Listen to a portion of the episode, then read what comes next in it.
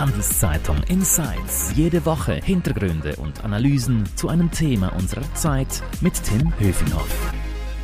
Hallo und herzlich willkommen.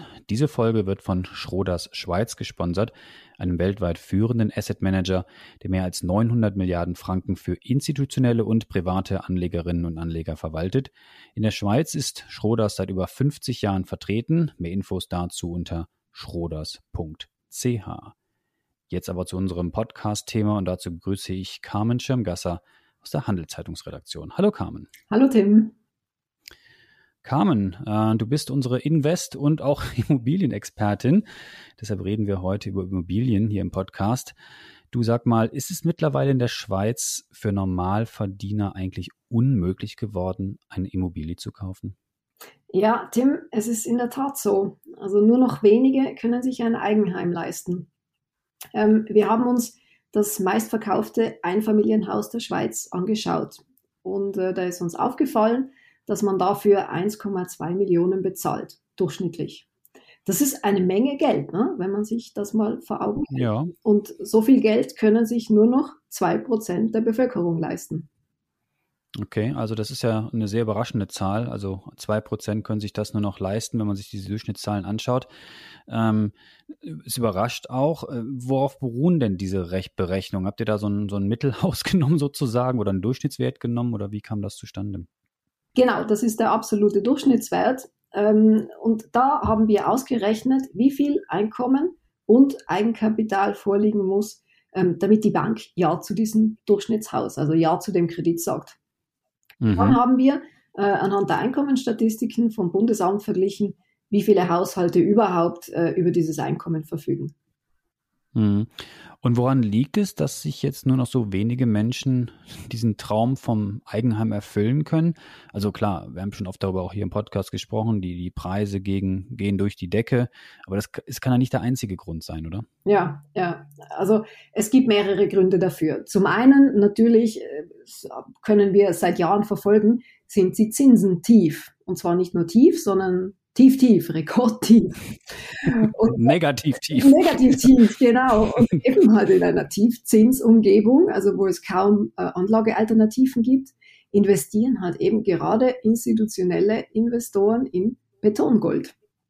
Mhm. Dann kommt hinzu, dass wir natürlich eine anhaltend hohe Zuwanderung haben. Und wenn man sich das anschaut, heute lebt ein Fünftel mehr Menschen in unserem Land als noch zur Jahrtausendwende. Und es werden laufend mehr. Und gleichzeitig trifft auf die viele Nachfrage äh, ein viel zu niedriges Angebot. Also wenn man es äh, zusammenfassen will, der Neubau von Wohneigentum ist heute eigentlich nur noch ein Schatten von sich selbst. Den gibt es eigentlich gar nicht mhm. mehr. Mhm. Also viele Gründe, die man da nennen kann. Jetzt, wenn ich jetzt mit dem Zug oder mit dem Auto durchs Land fahre, muss ich ehrlich sagen, sehe ich viele Kräne, viele Baustellen. Täuscht der Eindruck? Also es wird doch viel gebaut. Also es müsste doch eigentlich dann auch mehr Wohnraum geben oder täuscht der Eindruck? Nein, nein, der Eindruck täuscht nicht. Es werden einfach sehr viele Mietwohnungen gebaut, ähm, die es eh schon zuhauf gibt, muss man dazu sagen. Ähm, und institutionelle Investoren und Pensionskassen, die stehen ja schon seit längerem in Konkurrenz zu den privaten Wohnungskäufern. Ähm, mhm. Denn wenn ein Bauträger baut, dann kann er die Wohnungen entweder an einen Investor verkaufen oder an mehrere Privatpersonen.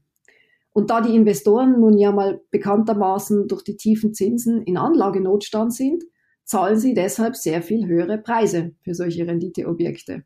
Und aus diesen Renditeobjekten machen sie dann Mietwohnungen. Ergo bleiben keine Eigentumswohnungen mehr übrig und der Markt ist völlig ausgetrocknet. Mhm.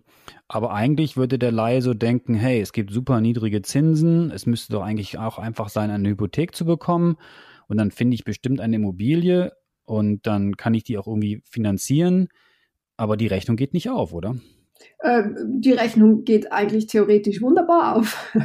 Betrachtet man nur die Zinsen, ähm, dann ist das eigentlich äh, ein sehr gutes Geschäft. Ähm, also beispielsweise eine Fünfjahres-Festhypothek kostet derzeit äh, 0,74 Prozent. Und das, das ist wenig. Das ist sehr wenig, ja. Und das macht auf eine Eigentumswohnung, die eine Million kostet, man höre, 7400 Franken Kreditzinsen im Jahr. Oder? Das ist wenig. 600, Auch wenig. 616 Franken im Monat. Also zeig mir Okay. mal eine dreieinhalb Zimmerwohnung in der Schweiz für den Preis. Mhm. Jetzt die Crew an der Sache ist, dass die Banken eben nicht mit den tatsächlichen aktuellen Zinsen rechnen, sondern mit einem sogenannten kalkulatorischen Zinssatz. Und der liegt bei 5%. Aua. Hm. Das heißt, viele Leute bekommen den Kredit gar nicht. Ja, genau. Also wenn es um die Finanzierung von einem Eigenheim geht, da muss man gleich zwei Hürden schaffen. Und zwar die erste Hürde, die nennt sich Tragbarkeit. Und da lautet die Faustregel, die Summe der Hypothekarkosten darf ein Drittel des Einkommens nicht überschreiten. Und zudem, die zweite Hürde, ähm, muss der Kauf eines Eigenheims in der Regel mit 20 Prozent aus eigenen Mitteln finanziert werden. Und ich mache das jetzt mal schnell an einem Beispiel, damit man sieht.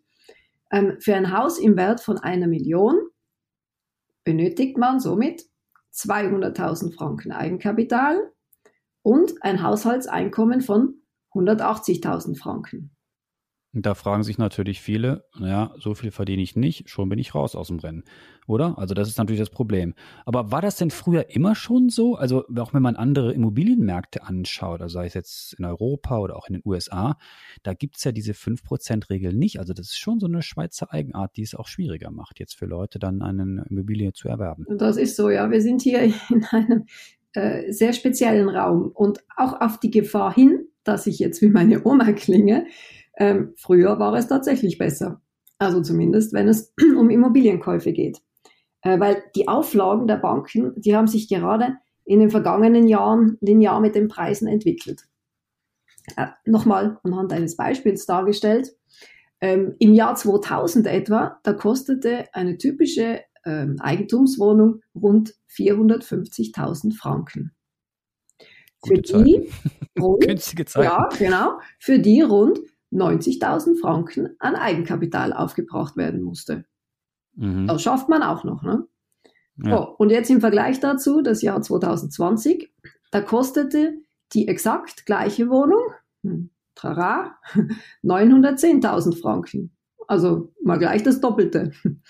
Und die minimalen Eigenkapitalanforderungen, die sind auf 180.000 Franken gestiegen. Mhm.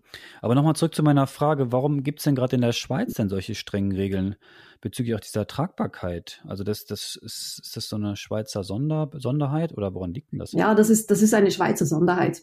Also die, die Banken, die verwenden diese Tragbarkeitsberechnung, so nennt sich das, zur Minimierung von Verlusten in künftigen Hochzinsphasen. Und da gibt's Wenn die Zinsen wieder hochsteigen genau, würden, genau. heißt Und da das. gibt's zum einen ähm, eine Eigenmittelverordnung, die 2011 eingeführt worden ist.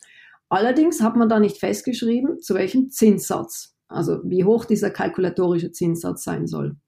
Und jetzt haben sich die Banken darauf eingebändelt, dass sie einen, durch, einen langfristigen Durchschnitt des Hypothekarzinses nehmen und der liegt bei 5% über 50 Jahre. Okay, obwohl der Zinssatz, wie du vorhin beschrieben hast, viel, viel niedriger unter, unter 1% liegt. Aber macht das denn Sinn, solche Tragbarkeitsregeln zu haben? Also sind wir dadurch irgendwie safer jetzt hier in der Schweiz mit unserem Immobilienmarkt und erleben kein Platzen der Blase, was die ganze Wirtschaft damit hinunterreißt sozusagen? Nein, wir sind übersafe. Also viele bezweifeln diese äh, Regulatorien mittlerweile, weil man eben auch mit anderen Zahlen rechnen kann. Also einen Durchschnitt von 50 Jahre zu nehmen, äh, das ist schon sehr weit im Voraus oder im, im, im Nachhinein berechnet. Ähm, Mhm. Man könnte beispielsweise auch den Durchschnitt der letzten 20 Jahre nehmen und dann käme man auf 3%. Oder von mir aus auch den Durchschnitt der letzten 30 Jahre, dann äh, liegt man bei 4%. Aber damit ist man immer noch näher an der Realität als mit 5 bis 7 Prozent, wie die Banken im Moment rechnen. Und wir haben ja immer noch ähm, keine Blase in Aussicht, die zu platzen scheint. An dieser Stelle nochmal kurz ein Hinweis auf unseren Sponsor. Diese Folge wird von Schroders Schweiz unterstützt. Mehr über Private Equity, Immobilien, Wandelanleihen oder Aktien unter schroders.ch. Ja, das ist ja, glaube ich, die große Debatte, oder? Wenn man sagen würde, man würde diese Regeln lockern, dann äh, würden noch mehr Leute wahrscheinlich auch äh, Interesse und äh, nicht nur Interesse haben, aber die, die Wohnungen und die Häuser auch kaufen. Dann würden die Preise noch mehr durch die Decke gehen. Also es ist natürlich nicht so, so einfach. Gibt es denn Bestrebungen in der Politik, äh, einige Regeln zu ändern? Also ich habe kürzlich mal einen Artikel gelesen von dir, da stand drin, äh, dass es vielleicht Änderungen bei der Pensionskasse geben würde in Bezug darauf, wie viel Geld man aus der Pensionskasse nehmen kann, um einen Immobilienkauf zu ermöglichen? Ja, da sind im Moment tatsächlich ähm, Diskussionen im Gang. Also wenn es nach dem Parlament geht, dann sollen künftig die gesamten Pensionskassengelder für den Hauskauf herangezogen werden können. Bislang ist es ja so, dass man nur die Hälfte der Pensionskassengelder verwenden darf. Die andere Hälfte, die muss man in Cash aufbringen. Und äh, es wurde damit begründet, dass sich junge Familien heutzutage immer aufgrund der erhöhten Preise Eigentum nicht mehr leisten können. Wäre das denn eine gute oder eine schlechte Idee, wenn man jetzt mehr Pensionsgelder einbringen könnte in den, in den äh, Immobilienkauf sozusagen? Naja, an sich ist es natürlich ein löblicher Gedanke, aber ich denke, es ist der falsche Weg. Ähm, denn grundsätzlich ist es schon sinnvoll anzusparen. Und mhm. gerade in Zeiten, in denen die Zinsen steigen können, ähm, braucht es eben auch einen Kapitalpolster. Ähm, kommt noch hinzu, dass wenn man äh, das gesamte PK-Guthaben herausnimmt, dann fehlt das im Alter, wenn man das nicht zurückbezahlt. Und äh, dann muss halt schlussendlich der Staat eingreifen, also wir alle. Dann sitzt man, sitzt man verarmt in seiner Immobilie, muss sich von seinen Kindern retten lassen oder die Immobilie verkaufen. Das will natürlich auch niemand. Aber sag mal, was können denn Menschen machen, die jetzt weiterhin darauf hoffen, eine Immobilie zu erwerben? Müssen sie sich jetzt wieder zurückschrecken lassen von so Zahlen, wie du die am Anfang präsentiert hast, eben dass nur ein, zwei, drei Prozent eben der Menschen in diesem Lande in der Lage sind, äh, sich solchen einen Traum zu erfüllen? Oder ähm, was, was sollen denn die Menschen machen, die, die gerne auch eine Immobilie kaufen möchten? Ähm, also es muss ja nicht immer Basel, Zürich oder Bern sein. ähm, es gibt auch in der Peripherie schöne Orte, wo es sich gut leben lässt. Und dort findet man vielfach Objekte für unter eine Million. Mhm. Und was gibt es noch für andere Tipps und Tricks für diejenigen, die jetzt drauf und dran sind, ähm, in Betongold zu investieren sozusagen. Ja, also ein, ein weiterer Tipp ist äh, Erbvorbezug. Ähm, das wird in vielen Fällen heutzutage äh, bereits gemacht, weil es eben anders nicht mehr möglich ist. Äh, das heißt, man pumpt die Eltern an und sagt, so, jetzt ist mal Zeit, dass ihr Geld Genau, die Eltern wohnen, wohnen, in einem schönen großen zweistöckigen Einfamilienhaus und die Familie mit äh, vier Kindern in der kleinen Mietwohnung. da stimmt irgendwas nicht. also da aber das wäre ja kein Erbvorbezug, oder? Das wäre eher nein, nein, ein, ein Tausch sozusagen. Von einer Generation zur nächsten vielleicht etwas früher äh, ja. Ja, unterstützen, durchaus. Ähm, und was ich schon erwähnt habe, äh, Geld aus der Pensionskasse nehmen. Mhm. Aber Erbvorbezug, also man könnte natürlich sich auch Geld überweisen lassen, oder? Also man würde nicht einfach nur äh, jetzt umziehen sozusagen in die größere Wohnung und die, die Senioren die kleinere Wohnung übertragen. Also man könnte natürlich auch einen klassischen Erbvorbezug machen, oder? Ja, natürlich, genau. Ja. Und das zweite war, was, das hatte ich unterbrochen, Pensionskasse. Das hattest du schon erwähnt, glaube ich, oder? Exakt, ja.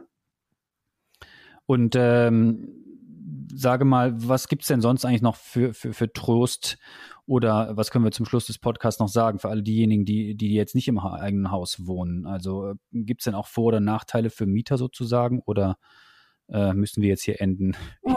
im Dilemma und in Trauer sozusagen für all diejenigen, die das nicht schaffen? Wir, wir Mieter haben ganz viele Vorteile. Wir müssen, ja, welche ja, sind das? Wir müssen keinen Rasen mähen, wir müssen keinen Blätterwald aufsammeln, kein tropfendes Hausdach ersetzen und wir müssen uns auch keine Sorgen über Zinserhöhungen machen. Okay, gut, also wenigstens einige, einige Vorteile. Kam, danke für deine Insights zum Thema Immobilien. Äh, noch mehr Infos, wer das genau nachlesen möchte, natürlich äh, ständig auf handelszeitung.ch. Und wenn euch unser Podcast-Angebot hier gefällt, dann würden wir uns freuen über ein Abo, sei es bei Spotify, bei Apple oder wo auch immer ihr uns zuhört. Merci fürs Zuhören, bleibt gesund. Carmen, danke dir. Bis zum nächsten Mal. Ciao. Ciao, Tim. Handelszeitung Insights